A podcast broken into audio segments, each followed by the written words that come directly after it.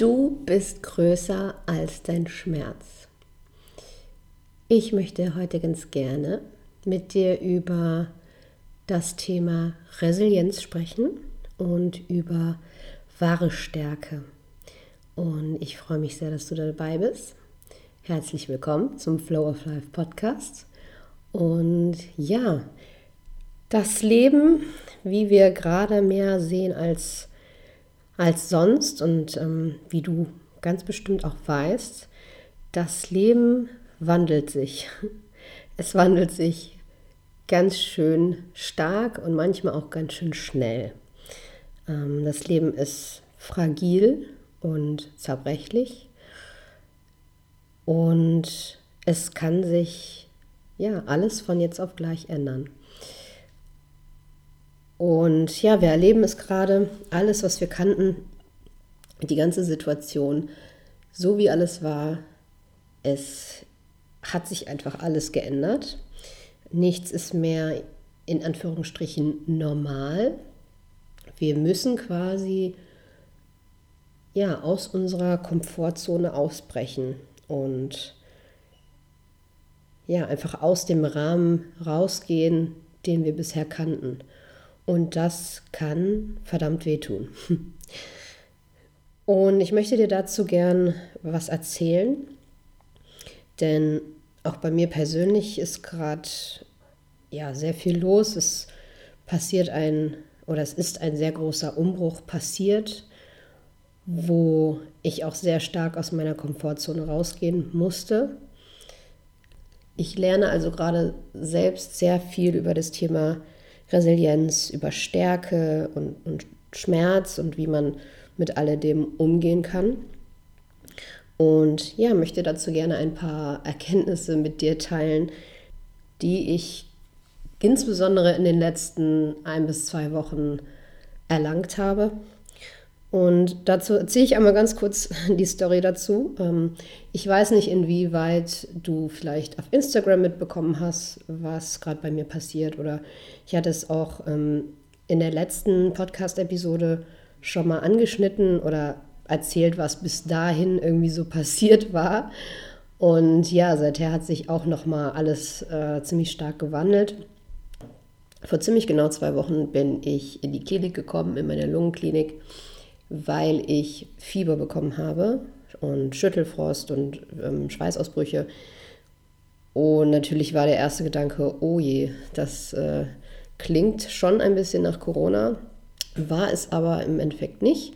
Bin direkt getestet worden, alles gut. Allerdings hatte ich einen bakteriellen Infekt und eine starke Lungenentzündung. Eine Lungenentzündung, von der ich nichts mitbekommen habe. Ähm, natürlich ne, meine Grunderkrankung Mukoviszidose Dadurch habe ich sowieso eine eingeschränkte Lungenfunktion. Ähm, aber dass ich eine Lungenentzündung quasi verschleppt hatte, nämlich von vor einem halben Jahr, wo ich ähm, ja unterwegs war äh, in Südamerika und meine Reise ja abbrechen musste oder unsere Reise. Ähm, ja, und ähm, hinzu kam dann vor fast ja, etwas weniger als einer Woche kam dann die Erkenntnis, dass die Rückenschmerzen, die ich schon ein paar Wochen hatte oder ähm, habe, dass die nicht nur Rückenschmerzen sind. Ich habe äh, Anfang der Woche habe ich, hab ich gedacht, okay, es muss irgendwie eine Rippenblockade oder irgendwas sein. Es muss vielleicht einfach nur einmal knacken und dann ist es okay. Aber die Schmerzen waren wirklich sehr stark und waren auch sehr bewegungs- und äh, atmungsabhängig. Ja, und ähm, dann hat sich ein Physiotherapeut sich das mal angeschaut und mal versucht, es irgendwie zu richten und das hat alles nicht funktioniert. Und daraufhin wurde dann mal ein Ultraschall gemacht. Und bei diesem Ultraschall hat man gesehen, dass die ganze, der ganze Bereich zwischen Lunge und Rippen, äh, zwischen Lunge und Rippen, ähm, voller Flüssigkeit war, was bedeutete, dass das eine Rippenfellentzündung ist. Und darunter konnte ich mir erstmal nicht so viel vorstellen. Ähm, es war, es ist aber tatsächlich so, dass sich einfach, dass die Lungenentzündung übergesprungen ist oder übergeschwappt ist auf das Rippenfell und dadurch ist Flüssigkeit äh, halt entstanden, hat sich da Flüssigkeit gebildet und die war komplett äh, um die Lunge, um die linke Lungenseite herum, zwischen Brustkorb und Lunge. Und da wurde dann ganz schnell entschieden, dass diese Flüssigkeit abgelassen werden muss, dass die abfließen muss, damit das quasi abheilen kann und somit dann auch die Lungenentzündung abheilen kann. Und ja, zwei Stunden später war ich dann mitten in einer, in einer OP, bei der quasi nur lokal betäubt wurde und wo mir ein Schlauch eingesetzt wurde, der zwischen Lunge und Rippen eingeführt wurde. Auch ziemlich tief, äh, muss man dazu sagen so um die 20 Zentimeter oder 30 Zentimeter ähm, ragt dieser Schlauch rein. Und ähm, ja, das war natürlich, äh, also die, die, die Angst vorher war allein schon total stark, weil das einfach was war, was ich bisher überhaupt noch nicht kennengelernt habe. Ich meine, aufgrund der Mukoviszidose sind schon viele Sachen gemacht worden, man hat schon viel durchlebt und ähm, ich kann gar nicht zählen, wie oft, ähm, wie oft ich irgendwie gestochen worden bin, um einen Zugang zu legen oder ne, das kennen, das kennen eigentlich alle mukoviszidose Patienten. Aber das war halt was, wo ich gedacht habe, um Gottes Willen, das, äh, oh, das ist ja furchtbar. ähm, vor allem, weil es einfach so eine, ja, eine sehr verwundbare Stelle für mich war und das halt auch direkt am Herzen liegt und also das kommt, ne, der Schlauch kommt natürlich nicht in Berührung mit dem Herzen, das hat damit nichts zu tun, aber einfach diese Region am Körper, ähm, dieser Schlauch geht halt quasi unterhalb äh, der Achsel, also vielleicht so, so ein paar Zentimeter unterhalb der Achsel, ähm, zwischen die Rippen. Und ja, dazu wird dann halt ähm, diese, also diese Thorax-Drainage wurde da halt gelegt. Da wird ein Schnitt gemacht, nachdem halt lokal betäubt wurde. Und ja, dann geht halt dieser Schlauch rein und dann wird das erstmal abgeklebt alles. So, und dann kann man halt ein Gerät anschließen, damit das, damit diese Flüssigkeit abfließt. Und das Schöne war, es kam tatsächlich direkt schon sehr viel Flüssigkeit. Das war, das war sehr gut, also ein gutes Zeichen.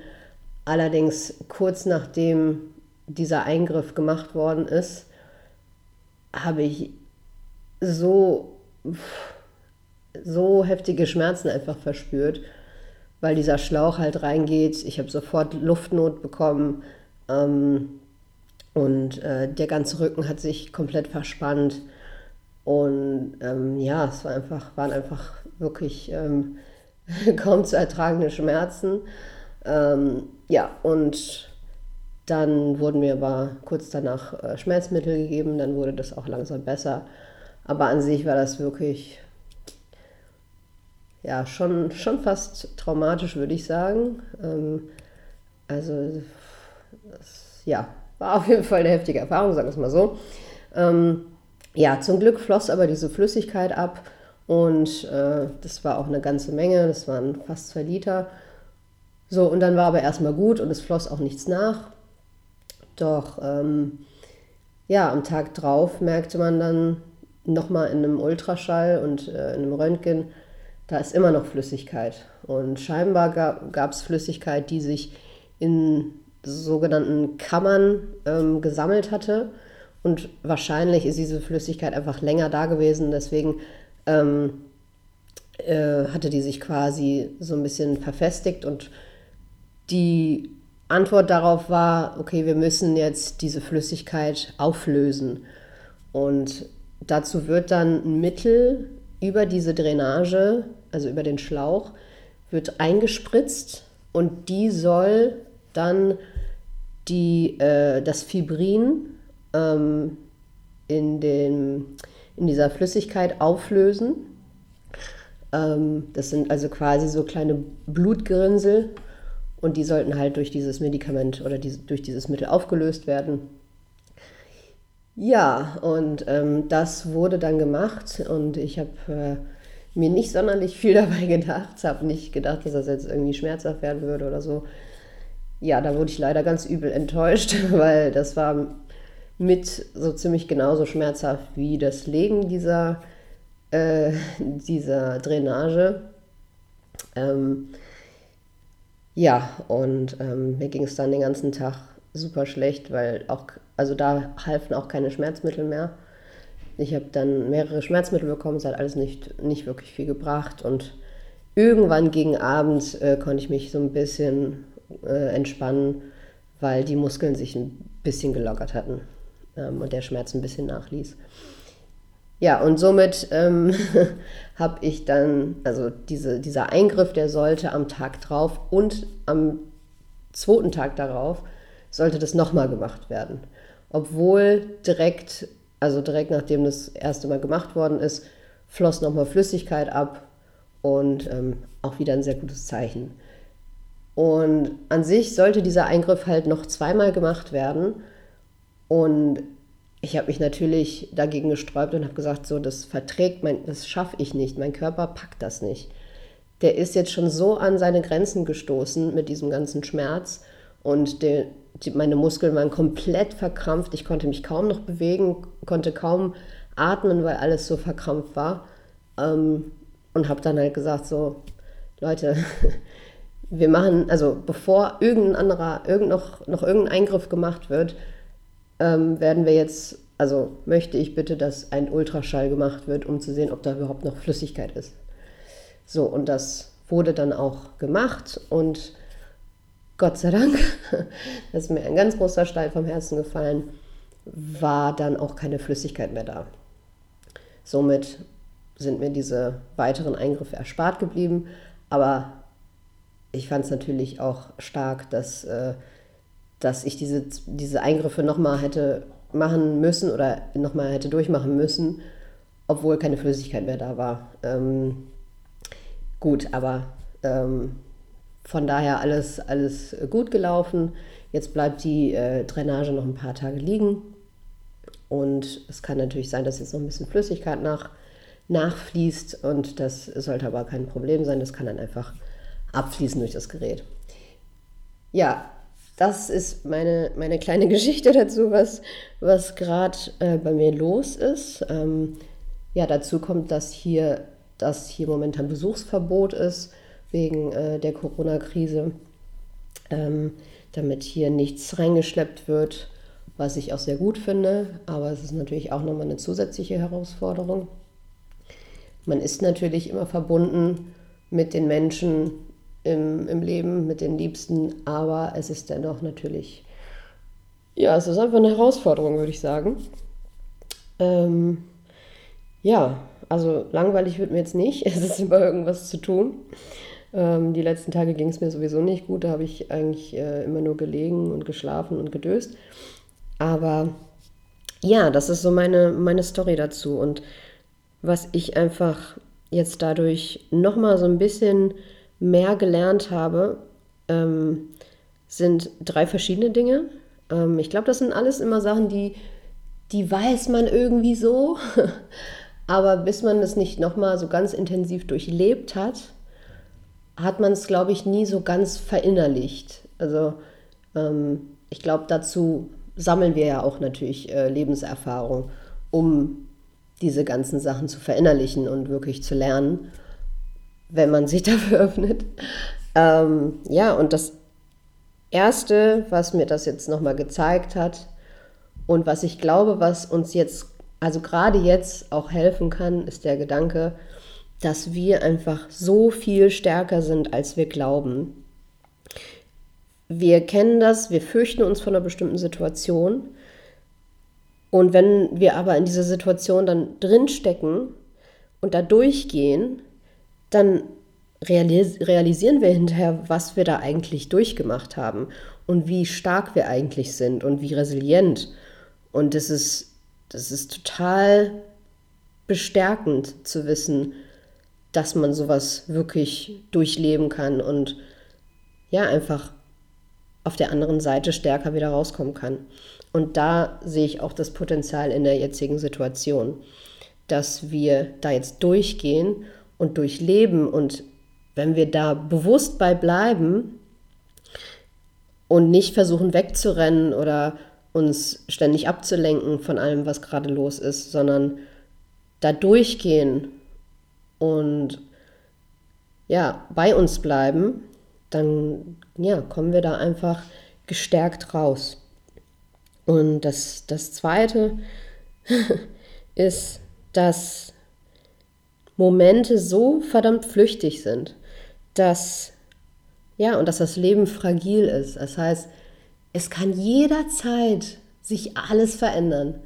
Und die, die Momente, die man vielleicht gar nicht so sehr geschätzt hat, die wirken auf einmal so, ja, wie ähm, so, das sind einfach konstant, so Konstanten in unserem Leben, wo wir dann in, in dem Moment, wo wir dann, wo alles zusammenbricht oder wo, wo irgendwas ähm, Einschneidendes passiert, merken wir erstmal auf, ja, wie wir vorher gelebt haben und wie sicher alles gewirkt hat, bis plötzlich dieser Moment kam. Und ja, man, ja, man denkt halt, alles ist, ist sicher und man lebt vor sich hin und dann auf einmal, pam, kommt irgendwas. Und ähm, das ist an sich auch nichts Schlimmes. Also ich finde nicht, dass man sich davor fürchten muss, dass sowas passiert. Weil, wie gesagt, wir kommen auch durch diese Situation dann wieder durch. Und meistens bringt die uns ja auch noch ganz viel bei. Also die, die lehrt uns ganz viel, so eine, so eine Zeit, so ein Tief. Ähm, und ja, vielleicht denken wir dann auch anders über die Art und Weise, wie wir vorher gelebt haben. Vielleicht haben wir sehr stark in unserer Komfortzone gelebt, obwohl wir eigentlich ganz gern ein bisschen anders leben würden oder mehr aus uns herausgehen wollen würden. Und ja, das, das war äh, auf jeden Fall nochmal ähm, noch eine Lehre für mich jetzt gerade. Und der, der dritte Punkt oder das dritte, die dritte Erkenntnis, ähm, die ich jetzt aus dieser Zeit schon für mich ziehen konnte, war, dass es in diesen Momenten, wo man total Angst hat oder wo man so einen Schmerz durchleben muss, ob jetzt, ob das ein emotionaler Schmerz ist oder ein körperlicher Schmerz, es ist so wichtig, dass wir uns in dem Moment einfach darauf einlassen und gar nicht so sehr versuchen, dagegen anzukämpfen, weil es bringt nichts. Wenn, wenn wir dann in, in, die Abwehr, in diese Abwehrhaltung gehen und noch weiter versuchen, das von uns fernzuhalten, diese Situation oder diesen Schmerz oder diese Angst, dann wird das nur schlimmer, weil dann kämpfen wir nicht nur gegen diese Sache, wir kämpfen auch gegen uns selbst. Und wenn wir uns aber in dem Moment einlassen und uns wirklich hingeben und loslassen und uns von unserem Herzen leiten lassen, dann hat das, dann, dann hat das so eine, so eine gewisse, es ist eine, so ein befreiendes Gefühl einfach. Weil man gibt sich hin, man nimmt die Situation an und man geht darin ein. Und dann kommt man auch viel schneller auf der anderen Seite raus und hat daraus gelernt wenn man während des Prozesses immer wieder dagegen ankämpft, dann wird es noch qualvoller und noch schwieriger. Und ich habe auch gemerkt, dass unser Herz weiß, was richtig ist, was wir ertragen und was nicht. Und zum Beispiel bei dieser, bei meiner Geschichte jetzt mit dieser, ähm, mit dieser Spritze, dass man mir dann noch mal was reinspritzen wollte. Ich wusste in dem Moment, nein, das packe ich nicht mehr. Irgendwann ist Schluss. Mein Körper sagt, nein, es reicht jetzt erstmal. Und ähm, ne, du hast jetzt schon erstmal genug durchgemacht. So, guck, wie es in ein paar Tagen ist, aber jetzt ist erstmal Schluss. Und ich musste dem auch nachge nachgehen. Ich hätte natürlich auch einfach äh, sagen können, ja, ja, macht ihr mal, äh, macht ihr noch dies und das und jenes. Aber wenn, wenn dein Herz dir was Bestimmtes sagt, dann ist es auch super wichtig, dass dass du darauf hörst. Ähm, also gerade in Momenten des Schmerzes und der Angst sich hingeben, die Kontrolle loslassen, weil du hast die, sowieso, du hast die Situation sowieso nicht unter Kontrolle. Du hast gar nichts unter Kontrolle. Du kannst nichts kontrollieren, was passiert. Auch wenn wir das gerne glauben, dass wir die volle Kontrolle über, über unser Leben haben. Aber es ist einfach nicht so. Und damit, diese, damit, wenn wir diese Kontrolle abgeben, damit geht einfach total viel, also total die große Freiheit einher. Ähm, und in dem Moment macht es auch wirklich Sinn oder es ist, ich fand es sehr hilfreich, in dem Prozess des Loslassens auch mal die Situation und ein Selbst mal von oben zu betrachten. Mal so aus sich herausgehen und sich das mal anschauen und merken, hey, es ist ja alles gar nicht so schlimm. Weil wenn, wenn wir in diesem Moment drin sind und in dem Schmerz, dann ist es manchmal, haben wir das Gefühl, es ist total unerträglich.